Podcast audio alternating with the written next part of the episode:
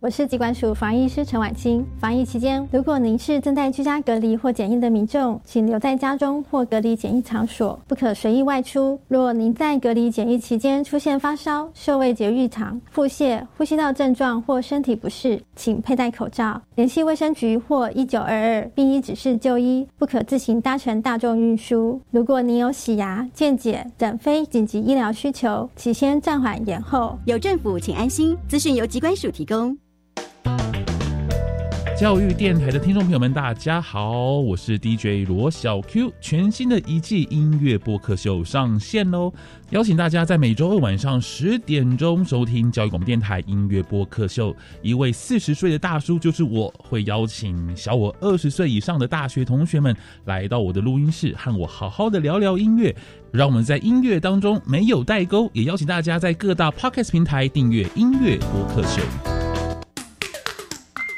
结合原住民族议题的影音竞赛又来喽！今年除了纪录片及非纪录片两大类别，另外新增三到五分钟的动画类别。首奖有十万元哦！猫达奖大专校院学生原住民族主题影音竞赛，从即日起到九月十九号报名，欢迎各大专校院学生踊跃参加。以上广告是由教育部提供。大家好。我们是 The Wanted 寻人启事。您现在收听的是国立教育广播电台。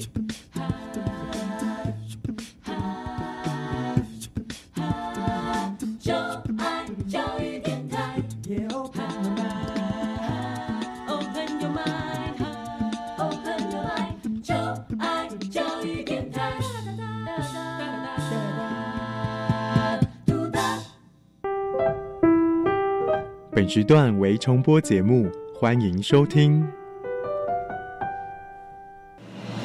传说在科技帝国里有三颗重要的宝石，只要你能找出这些不同的宝石，就能成为帝国的盟主。玩家们集合喽！Yes，打开传送门。穿越时空，玩科学。欢迎所有喜爱冒险、追根究底、勇于发现问题的玩家们来到科学游戏空间，一起玩科学。我是燕柔姐姐，欢迎我们的一级玩家宇宽。大家好，我是穿越时空玩科学的一级玩家宇宽。宇宽，我刚刚看你进录音室之前呢，好认真的用香皂在洗手呢。对啊，我是搭捷运来的。进入室内，当然也要记得洗好手。洗手的时候，不仅要记得内外夹攻大力碗，洗手时间还要洗三十秒以上哦。嗯，不愧是防疫模范生。不只是为了防止新冠病毒，自从上次我们说到显微镜下的世界，就让我常常想到，在我们居住的环境里面，有好多我们无法用眼睛看到的小东西啊，小伙伴啊。好像随时都会粘在我的手上，哎。哎，这是真的哦！就算没有新冠病毒，我们的环境当中也可能会有肠病毒、感冒病毒，甚至有细菌、霉菌等等啊。所以平常就要保持我们双手的清洁，勤洗手，才能够长保健康。而且你知道吗？这些没有办法用肉眼看到的小家伙们呐，可是千变万化，数量很多，生命力强，甚至。在你的身体里都有它的存在哦！啊，我身体里也有，那我不会生病吗？哼哼，这就是我们今天科学游戏室第十七关要解密的看不见的微小世界微生物。提醒玩家们在过程当中要注意身边可能出现的宝石。当你搜集到所有的宝石，就能够解开今天关卡的秘密了。赶快来看看玩家们有什么发现呢？人家说眼见为凭。但是哥哥说，还有一个看不见的世界，叫做微生物。微生物跟生物是不一样的吗？前几天我在学校抽屉里翻到一个没有吃完的三明治，上面布满黑色点点，还有毛毛的。老师说那是发霉了。为什么食物会发霉呢？妈妈买了面包机，每天都做好吃的面包给我们吃。她说要有酵母菌才能做出好吃的面包。酵母菌是什么呀？我们把菌吃到肚子会不会生病啊？微生物就是在地球上一群非常非常小的小超人，他们无所不在，到处都可以发现，而且数量多到数也数不完。究竟呢，他们是什么模样，影响着我们的生活？玩家们准备好要搜集今天的三颗宝石了吗？现在就跟着一级玩家宇宽进入虚拟实境秀，寻找我们今天的宝石喽！虚拟实境。塞恩斯山顶上有个塞恩斯小学，塞恩斯的同学们对于塞恩斯有着无比的好奇。塞恩斯校长总是带着孩子们在生活中认识塞恩斯，所以塞恩斯小学到处都有塞恩斯。塞恩斯小学就是坐落在塞恩斯山顶上的快乐小学。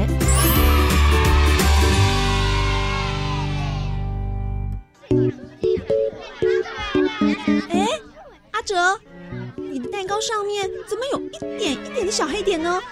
会不会发霉啦？怎么会？我今天早上才买的，又没有放很久。诶，搞不好你是买到芝麻口味哦。我看你还是不要吃了啦，不然等一下拉肚子哦。哎呀，没事啦，哎，拉一下肚子，哎，刚好减肥啊。什么没事？老师上次才说过，可别小看这些微生物哎。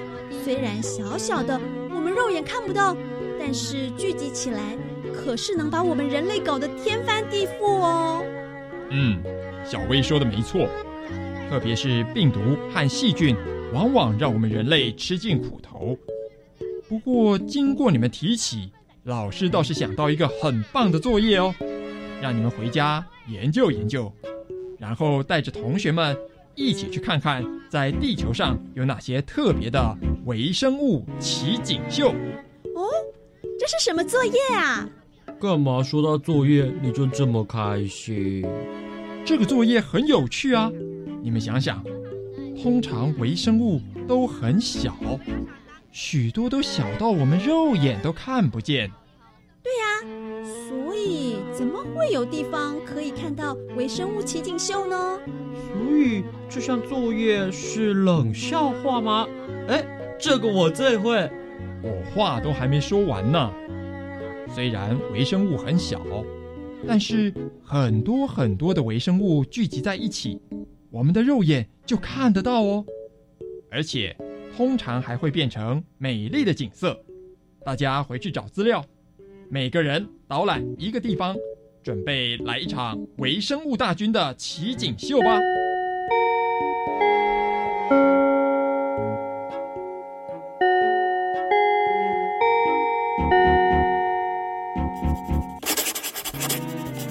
大家都找到了要带同学去哪里玩了吗？好了，那我们就到空间实验室准备出发吧！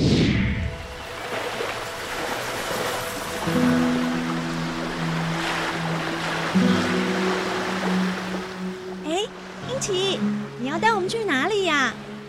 哎，我们来到海边哎，我们要去玩水吗？呃，才不是嘞！我要带大家看一个很特别的奇景。这里是澳洲西部的鲨鱼湾，这里的海水盐分特别高，生长着一种特别的微生物，叫做蓝绿藻。嗯，这应该小刀都看不见吧？嗯，它们在海水里面吗？我们要潜水吗？嘿嘿，你们看海湾里的大石头，好奇怪哟！一块一块沉在海水中，好像泡在水里的大香菇一样，看起来好好吃哦！哦，你就知道吃，这些石头真的很特别，我们下去看看。海水好冰凉哦，海风吹来真舒服。你们摸摸看这些石头。啊，这些石头一点也不硬哎，反而软软黏黏的，跟一般石头不一样哎。难道它就是蓝绿藻变成的奇景？Bingo！大家看到的石头是好几亿的蓝绿藻不断生长，一层一层慢慢堆叠起来的叠层岩。它们长到现在已经堆叠了三十五亿年，是全世界最古老、最长寿的活石头哦。哇，三十五亿年呢？那它们还在长吗？它们还活着，当然还在长喽。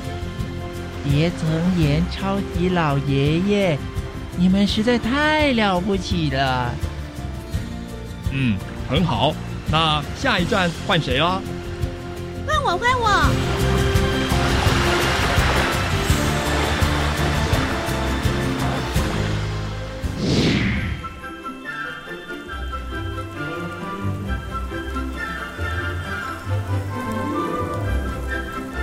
小温，这里又是哪里啊？整片山坡上都是粉红色的雪。对呀，整片粉红色，好梦幻哦。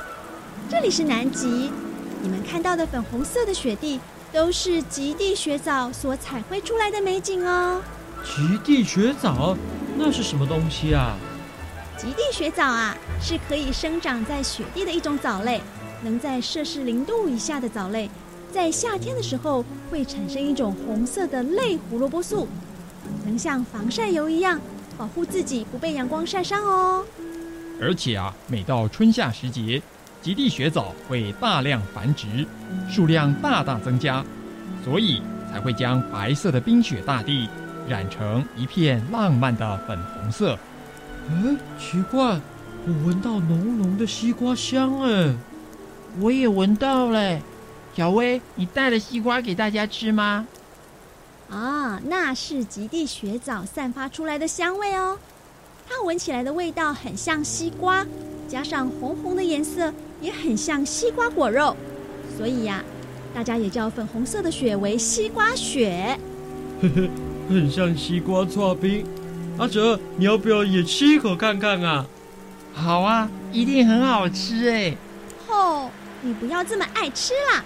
你要是咬了一口西瓜雪，肯定会拉肚子的，哎，千万不要尝试哦。好了，看看时间，要赶到下一站了，大家动作要快哦。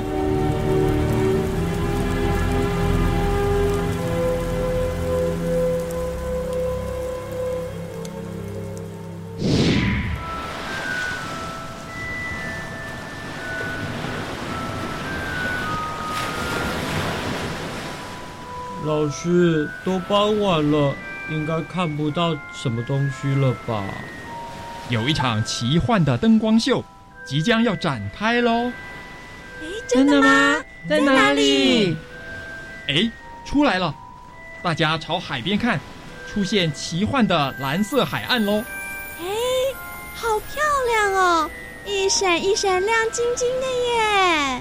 对，亮晶晶的，漂亮。会不会是有人在打灯光啊？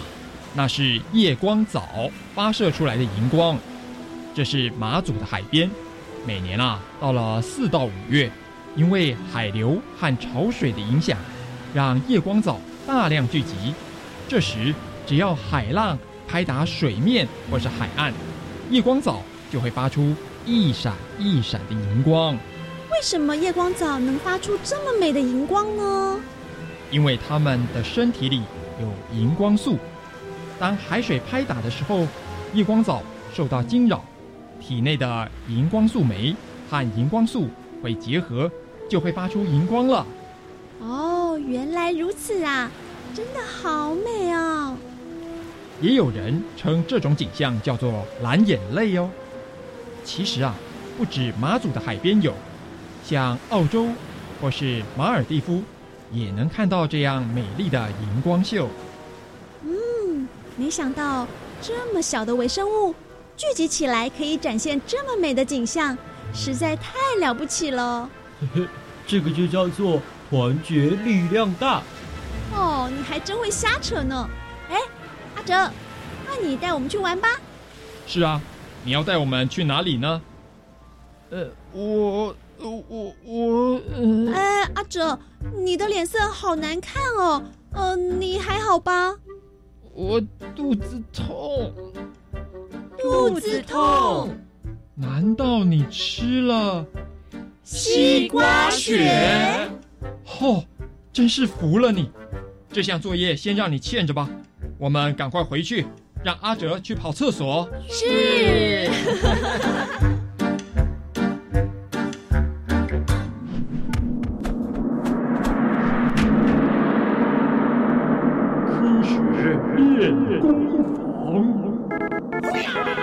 是微生物家族，微生物可以粗略分为细菌、真菌、原生生物、病毒和藻类。有的外形像一条长长的热狗，有的像圆圆的球，或是细细的小丝线。有的形状还会不断的变来变去。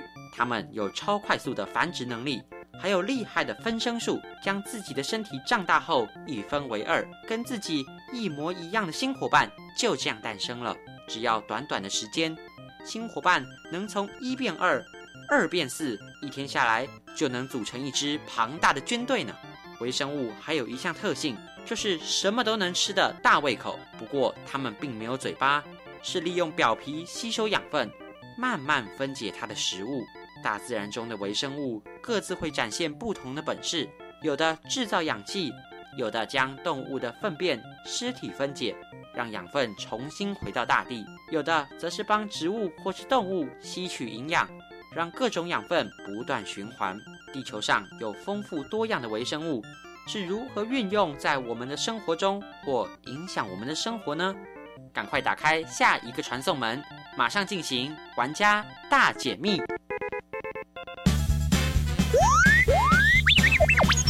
玩家大解密。科学会不会有请关主来解密？欢迎我们今天的关主维宁老师，老师好，主持人好，各位小朋友大家好。到底微生物是什么呢？嗯，微生物其实也是一种生物哦，只不过它非常非常的小，小到我们眼睛看不见。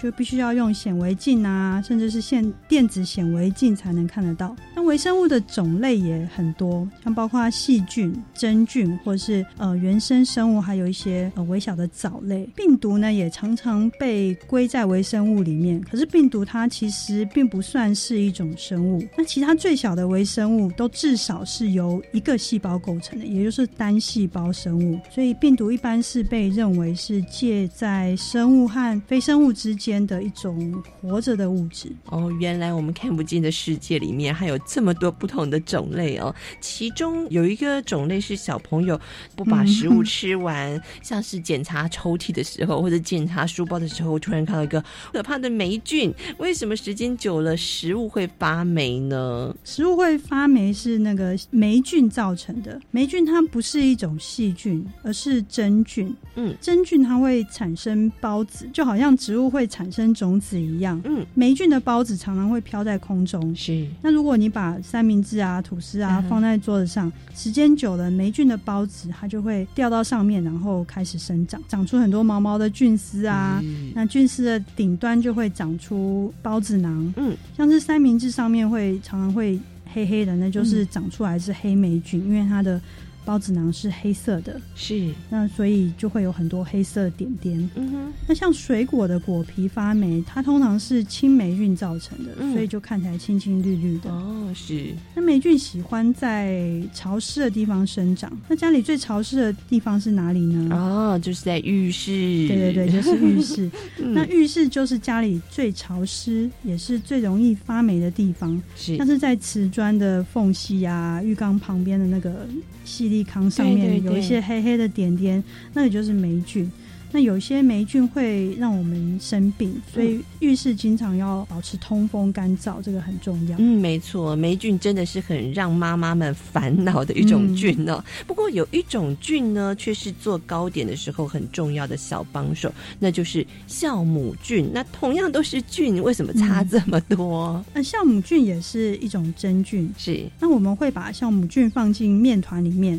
那因为酵母菌呢，它会分解面团里面的糖，就是把糖吃掉，吃掉之后它就会产生很多的二氧化碳还有酒精，是。这个过程就叫做发酵哦，是，所以二氧化碳会让面团膨胀，嗯，那里面就会有很多的小孔洞，对，所以面包和馒头就会变得松松软软的，很好吃。哦是是是，那酵母菌吃掉糖就会产生酒精嘛，啊、所以这个也会被用来酿酒。嗯哼，那假如说在酒精里面再加醋酸菌呢，就会让酒再变成醋。醋，OK，、嗯，对，还有很多食物其实都是利用微生物来发酵。是，呃，还有像是牛奶里面加了乳酸菌，它就会变成优酪乳和优格。嗯，在黄豆里面加曲菌，它就会变成酱油和味增。哦，是。那很多细菌和真菌，如果我们吃下去就会中毒啊、拉肚子，甚至可能会有生命危险。嗯嗯。不过也有一些菌吃下去反而可以让我们更健康，嗯像是优酪乳和优格里面有乳酸菌嘛，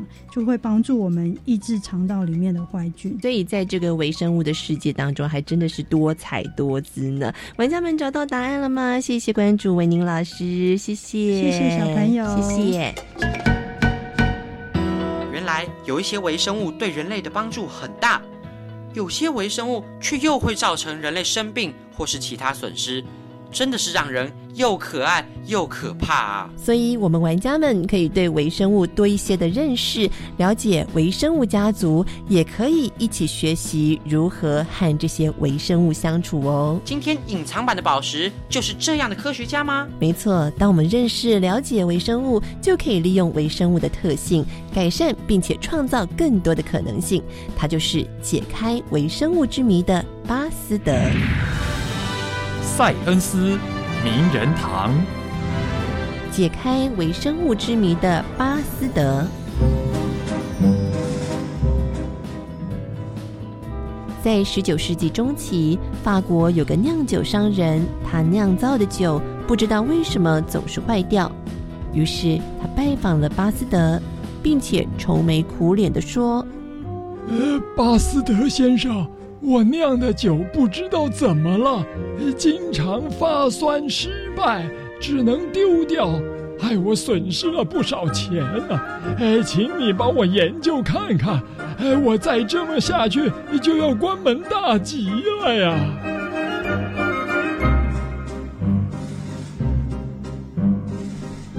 当时的巴斯德是一所大学的化学教授，正好也对酿酒的化学变化很有兴趣。所以就答应了这个请求。虽然现在大家已经知道，发酵就是酵母菌这种微生物将葡萄中的糖分解为酒精和二氧化碳的过程，但是在当时人们根本不知道酵母菌是什么。巴斯德为了找出葡萄酒发酸坏掉的原因，利用显微镜详细的检查葡萄酒。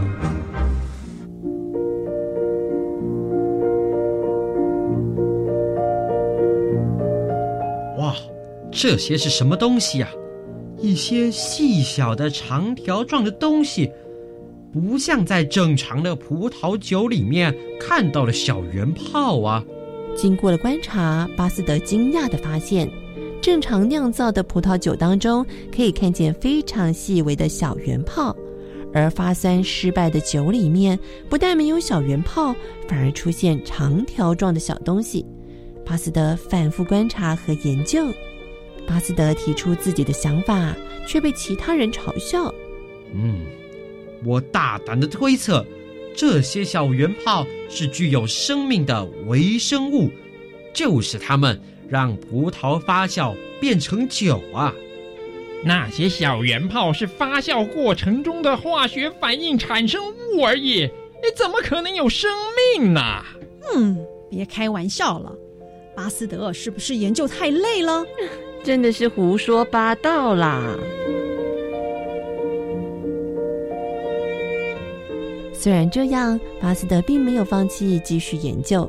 几年之后，在其他地区的酿酒商也因为酿酒失败损失很多金钱而烦恼，都纷纷去找巴斯德请求协助。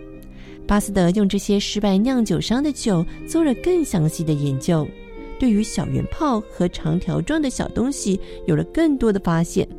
巴斯德对酿酒商们说：“我发现小圆泡是一种发酵菌，这种菌必须在没有氧气的环境生长。如果发酵菌长得好，就能够顺利让葡萄发酵成为美味的葡萄酒。但是，如果葡萄酒里面有其他细菌生长，就会失败而变酸。呃，但是这些细菌是从哪里来的呢？嗯，我猜测是酿酒的木桶没有洗干净，滋生许多细菌。这些细菌进入要酿酒的葡萄之中，破坏了发酵作用，所以才使得葡萄酒坏掉。所以把木桶洗干净，葡萄酒就不会发酸了吗？就算木桶洗得再干净，也不可能完全洗掉所有的细菌。诶，如果用加热的方式，有可能杀死细菌吗？我利用酒精灯加热从酿造厂取回去的酒，我发现加热的确可以消灭细菌，但是连酵母菌也杀死了，所以酒的味道也变了。那怎么行啊？没有酒的味道的葡萄酒，这这太太不像话了。所以杀菌的方式还需要继续研究调整一下。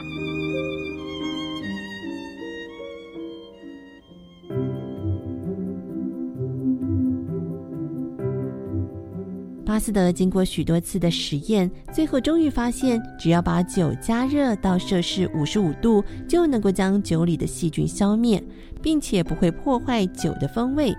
于是，巴斯德向大家宣布自己的研究结果。大家听着，酒会发酸坏掉，是因为有细菌破坏了发酵作用。要解决这个方法，就是在酿酒之前，把所有的器具清洗干净。并且酿好的酒用摄氏五十五度加热三十分钟再保存，就能够确保葡萄酒的品质了。这个方法就是被称为巴斯德灭菌法。酿酒商依照这个方法酿酒，不但成功拯救了法国的酿酒业，也让酒的产量增加，品质更加稳定。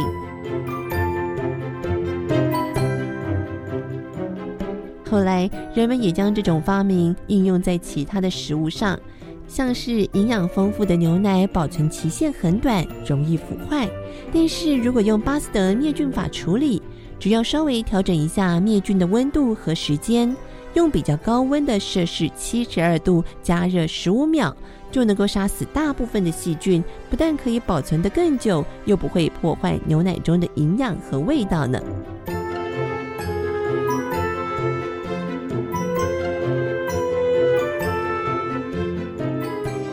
即使解开了葡萄酒之谜，巴斯德仍然持续研究微生物。他发现，微生物除了让食物腐坏，还会让人们生病。像是当时的病人如果开刀治疗，就很容易死亡，而且死亡的原因往往和原本的疾病没有关系。因为巴斯德对于微生物的研究，让英国的李斯特医生联想到，这些病人的死亡可能和微生物有关吗？于是，李斯特制定了开刀器具消毒灭菌的方法，使得开刀病人的死亡率大大的下降了。巴斯德也研究当时很盛行的狂犬病和其他的传染病，成功研发出疫苗，降低了这些疾病的扩散。虽然对我们来说，施打疫苗、消毒灭菌等等的观念已经是基本常识了。但是这一些在当时却是了不起的研究成果，它拯救了许多人的生命，也奠定了现代医学的基础。他是解开微生物之谜的巴斯德。原来是巴斯德先生让我们进入微生物的世界。而且他的研究对我们生活影响很深远啊！是啊，你想想哦，我们现在在医疗上的治疗、外科手术的时候，最怕的就是细菌感染的问题。如果没有巴斯德灭菌法的研究和后来的发展，那么我们的外科手术将会是多么危险的治疗行为呀！巴斯德的许多研究，还有发明了预防接种的方式、灭菌的方法、狂犬病还有炭疽病疫苗的研发，难怪会被世人誉为进入科学王国最完美无缺的人。今天的四颗宝石大家都搜集到了吗？下次有机会来挑战我们的一级玩家，成为科学游戏室的盟主。当然没问题，欢迎来挑战。我是一级玩家宇宽，我是燕柔姐姐。